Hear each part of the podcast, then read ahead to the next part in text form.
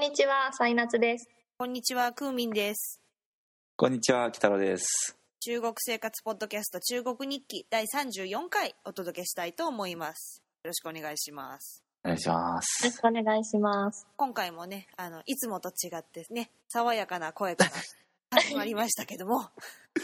すいませんでした。いやいちょっとお怒りですかや、いやいや、そんなことないですよ。そんなことないですけど、今回もゲスト、サイナツさんがいらっしゃってくださってます。はよい。ろしくお願いします。前回はあのいろいろ3ヶ月前回から3ヶ月どうだったかっていう話をちょっと伺ったんですけども今回は、はいまあ新年ということで、ちょっとねあのツイッターで気になることを読んだものですからうん、 あそれかありましらたちょっとはい聞いてみたいと思うんですけどもはいはい。よろしいでしょうかねはいじゃあ始めていきたいと思いますはい、お願いします。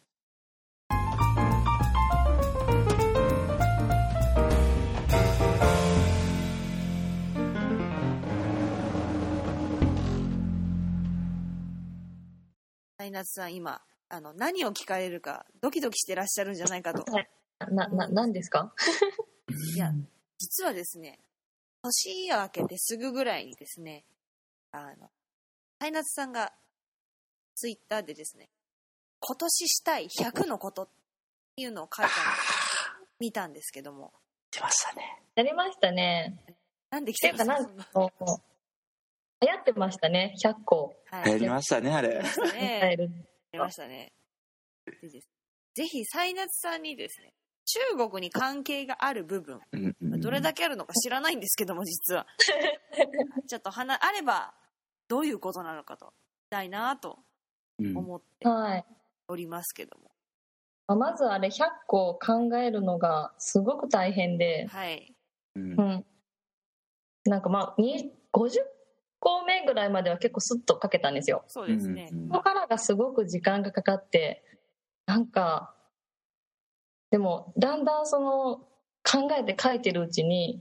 自分でもなんか思ってなかったようなことが出てきて、ああうん、多分なんなんか深層心理というか、うん、それほん本当にしたいんですかでもどうななんか本当にしたいと思ってなかったんですけどうん紙には書いてるんですよだからそういう100個やりたいこと書くっていうのは多分その自分の中に眠ってるそのやりたいっていう気持ちを多分掘り起こすためにうん100個書くんだと思思いました私はなるほど確かにそれ私はあるかもしれない100個目に書いたのが私あのクレイアニメを作るだったんですけどクレイアニメを作クるレイアニメってわかりますなんか粘土でこうこねて一マ一コマ一コマ取るそうですそうですなんかピングとかはいはいうん。どうしてですかうああれななんでこれが出てきたのかなって考えたんですけどはいなんか高校の頃に文化祭でそのクレイアニメを作って出し物でやったクラスがあって、へんえね、すごそれに感動してあ自分でもやりたいなっていうのを10年前に感じたんですよねでそれすっかり忘れてたんですけどその100個書き出したことによってそれがなんか掘り起こされたというか、ああ、うん面うん、白いですねまあなんかそうなんですよそれで結構面白かったのでぜひやってない方はやってほしいなと思うんですけど、はいうん、でまああの100個書いたんですけど1番目に出てきたのが、うんその中国で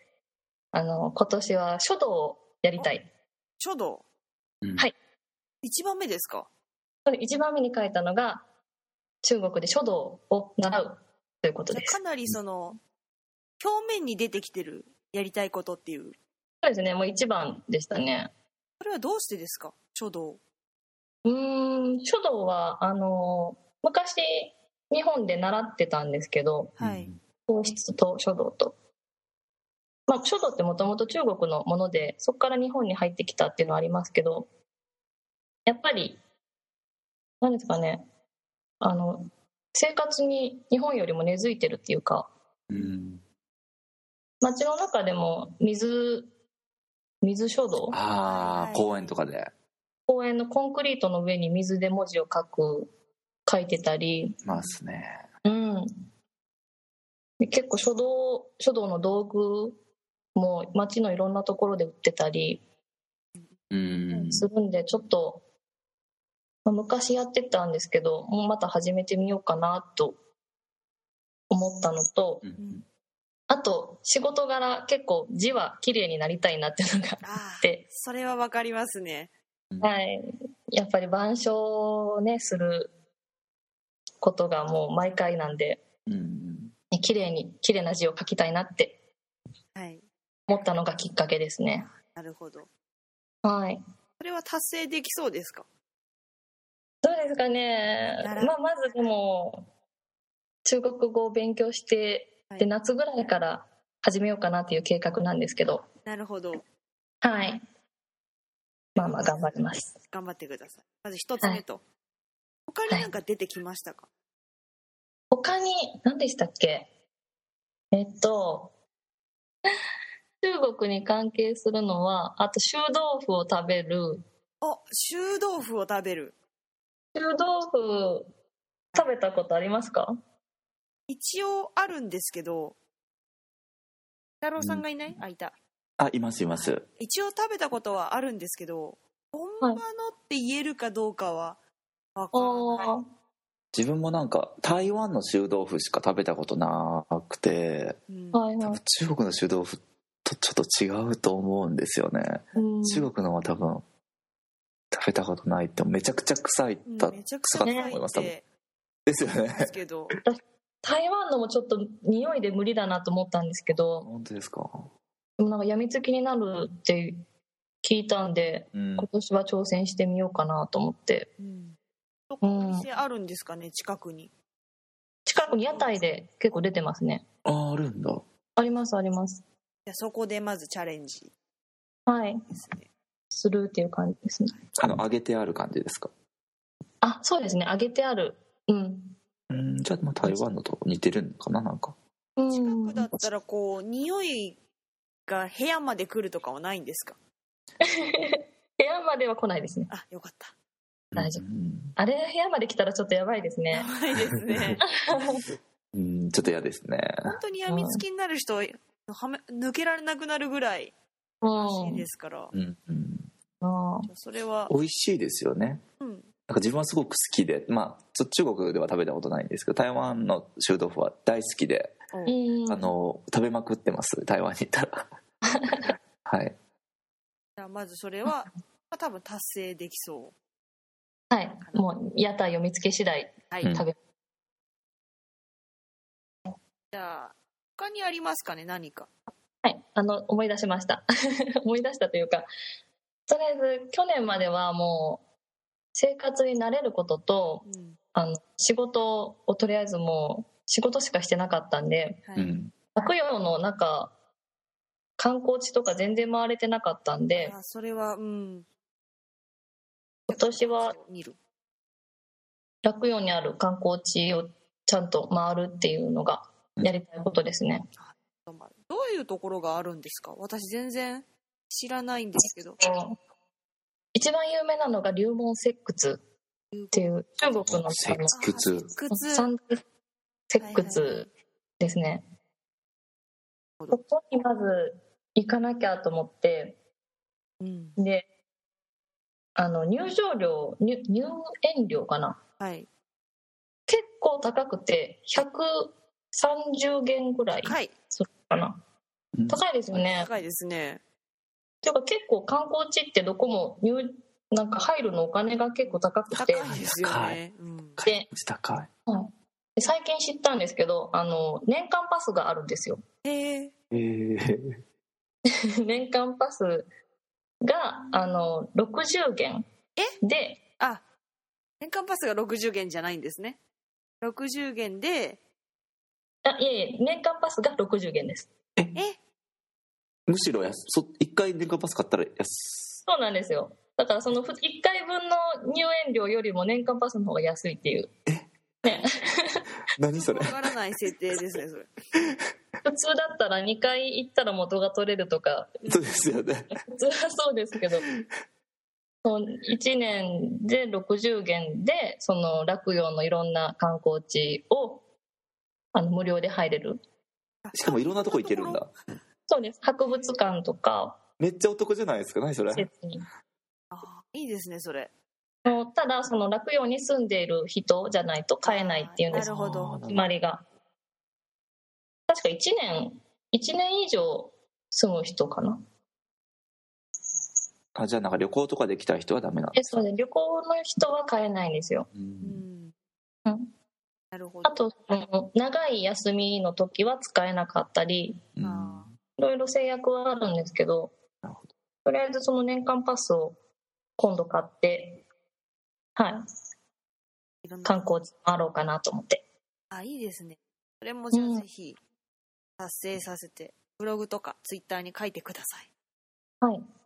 ぜひぜひ他にはまだありますかね他には中国関連は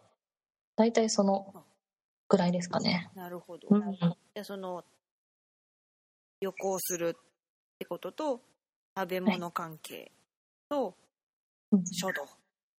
この3つですねです。はど。いうですか 一番最初に達成できそうなのは、まあ、修道府かなとそうですね。修道思府うんはですけどすぐ達成できますね。他になんかこうまだチャレンジしたい食べ物とかってないんですがもう大体食べましたか有名なところは有名どころ。いや、多分全然食べてないですね。あそうですかうんいつもそうです食ね堂でしたよね確か何ですかいつもおしょ食事は食堂でしたよねあ違いましたっけ自炊自炊か、たまにお店で食べる。あ自炊メインだと食べに出ないですね確かにうーん、そうですね。なるほどまあでも、食についてはもう結論は出ましたね。あの、中国は一番美味しいのは中華料理だなっていう。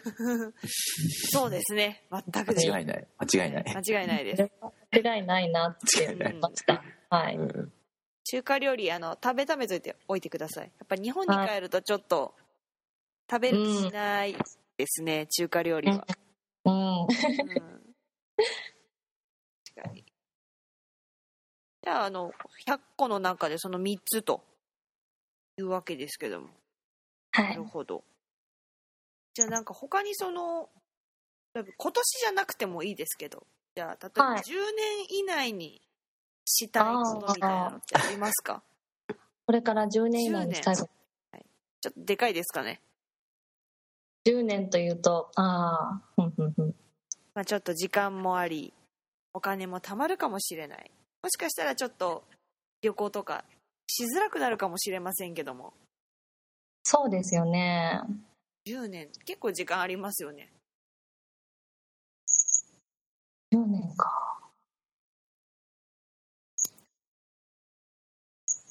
なんだろう、全然想像できないな。やばい な。大人なのに自分の将来が想像できないって。どっか行きたいそとかの 日その日で生きてますから。わかりますけどじゃあなんか中国に、はい、うん。中国にいる間にしたいみたいなことあそありれはますそかれだったら中国にいる間にそうですね何したいかな鬼太郎さん何したいですかやっぱりなんだろう天安門広場でなんか叫びたいとかあうわーー北京は行きたいですね私あもいいですあねの毛沢東の死体を見たいあありますなねんかしなんか毛沢東の死体が保管されてて見られるらしいですよね聞いたことあります北京の天安門のところにあるなんか記念館みたいなところうんででまあ行ったことあるんですけどなんかその時入れなくてだかあらそれはちょっと行ってみたいところかなああなるほど確かになんかちょ直視したらいけないんでしたっけその死体なんか立ち止まったらいけないみたいなっていうかどんどん人が来るからこう歩きながら見なければいけないっていうのは聞いたことがありまうんああそうなんだす確かにでもどうなんでしょうわからないね多分写写メとか撮ったら写真とか撮ったらこう捕まりそうな感じ はそれはねちょっとちょっとうんダわかメりですます、に下手な動きしない方がいいですよそうですよねうんあとはうんそうです私だったらあの中華料理を作れるようになりたいえ中華料中華料理作れるようになりたいああ理へえなんか本料物理っのて作り方を覚えて帰りたいですいろいろああうん何を作りたいですかあのじゃがいもの細切り炒めあああいますあれ美味しいですよねあれすごい好き であれあれねほやっても味がつ出ないんですよ俺お酢が何なのか分かんないし味付けも分かんないしであ味そもそ付もけじいゃがいもがうまく切れないしでやまずそこですよねまずそこですよねあの掃除あの鷹の爪と何が入ってんだろニンニあれクうニンニクニンニとク入ってますよね多分味はお酢ですよね血が入ってますよね確実にでお酢は黒酢なのか白酢なのか何の酢なのかいやー白かな微妙どうだちょっなと分かんなでもあれってなんかあれですよねなんか日本中国の中華料理って感じですよねくすてでごすよくねうんうんう日ん本にいた時はあん中中華料理中華料理にああいうのがあるの知らなかった知らなかったこっち来てから初めあてれはちょっと作れるようになりたくてうんまずあのじゃがいもをあのあの形にするのがちょっと難易度高いうん 難しいまずそっからかなってこれはちょっとあの課題です私 の日本中国にいる間のうんあそっか自分も結構中華料理のはいレレパートリーはちょっとコツコツと増やしてきているんですけども、うんうんまあお手軽なのだったらやっぱり麻婆豆腐うんああホイコーロージャージャー麺そでれもから結局話戻りますけど、でも結局自分が作るよりは食堂に行って食べた方が美味しい から覚えない そんなことないですよやっぱ自自分が作ったものもやっぱ美味しい自分はいやわかんないですその食堂のレベルがこっちが低いのかもしれないけ どあの飽きてくるんですよね食堂あーの確かにそれはあります食堂っていうかその飲食店じゃないんですよこっちはなんか学校の中の食堂なんでガチの食堂なんで、うんあのレパートリーもねなんか本当にもう5つぐらいのメニューをずっとなんかあこうー回してる感じなんであぶっちゃけ美味しくないあんまり、なるほどうん話まあ、でも外食が美味しいっていうのはいいですよねと思あいまねすえいいけど、ですね外に行けばね美味しいものをやりつけるっていうことです、うんうんでも私の味の下のレベルが低いのかもしれないそれはちょっとわからないので聞かないでください、はい、話それましたけどイナツさんじゃああの中国にいる間にこれはしたいことみたいな一つ今の聞いても全然思いつかないんですけゆどっどくうりし考よえうてください何でもあればいやでもやっぱり中国に来たからにはやっぱり北京は行きたいですねその北野さんの話聞いてもうんあの天安門広場とうん万里の長城うんはいうんやっぱりあれは見なきゃなと思いますあとあの故宮紫禁城もありますしああそうですねいっぱいある心いっぱいいろいろありますね北京はうん、まあ、クーミンさんとかね北京に住んでたこともありますからね住んでたことありますけど、まあ、全然ありがたみもわから ず行きましたけどね天安門とか広場とかうんやっぱりまた行きたいなーって思いますねあそこはうんうんあのなんかい一つ思い出したんですけど、はいどうぞあのこっちであの日本に年賀状を書こうと思っておうであの10月くらいに1回郵便局で日本に荷物を送ったんですけどはいあの年末にもう1回その郵便局に行ったら潰れててえ郵便局が郵便局が潰れるってあるんだと思ってで、えまあ、えーどうしようと思ってでもう一つ近くにあったんですよそこに行ったらそこはなんかあの郵便郵便郵貯みたいな銀行だけうんううんんで荷物送れないって言われてうんでインターネットで探して郵便局があるっていう場所まで行ったんですけどそこも潰れててえ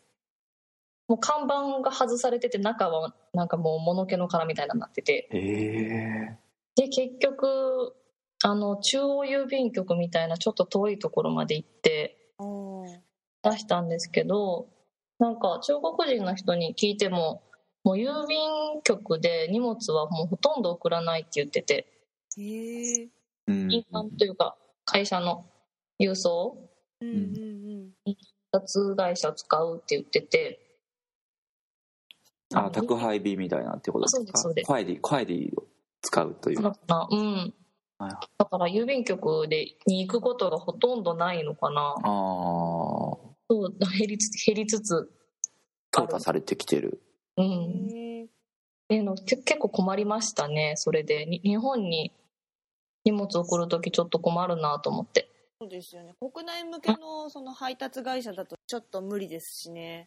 うんっていうのを思い出しました今じゃあなんか地域にこう大きい郵便局が一つずつとかになってきちゃうのかもしれないですよねどんどんね